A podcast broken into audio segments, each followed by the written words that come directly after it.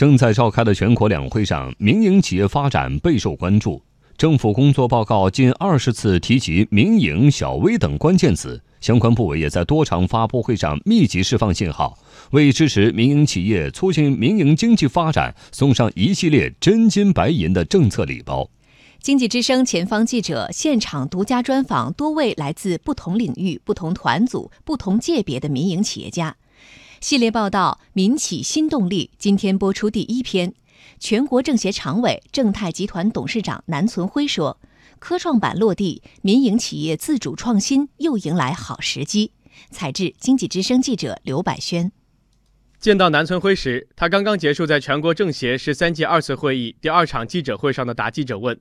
南存辉说：“现在民营企业的自主创新又增加了一个新动力，就是刚刚落地的科创板。”这是资本市场的神来之笔，因为相对而言，科创板针对科创企业研发周期长、盈利慢的特点，在进入条件上大幅提升了上市条件的包容度和适应性，而且公司治理上更加多样，允许特殊投票权的存在，有利于民营企业实现事业传承。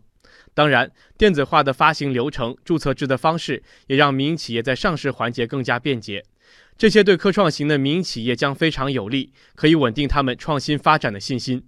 企业发展起来规模大了，你不创新，你肯定是没竞争力的，不可持续的。那么正泰呢？这几年呢，我们做了蛮多的创新孵化的工作。过去的话，只能一条路，你就装到上市公司来一起上市。现在好，很简单了，这个项目只要具备科创板的条件，你的后劲有的，你就可以去上。所以这个呢，我们也在积极鼓励。近年来，正泰不断在智能制造、工业物联网、新能源等创新领域加大投入，积累原始创新。不过，部分民营企业为了降成本，不愿在转型升级方面继续加大投入，创新热情有所消退。如何进一步调动民营企业创新的积极性？南村辉认为，政府要继续在放管服改革上发力，企业则要坚定信心，心无旁骛搞创新。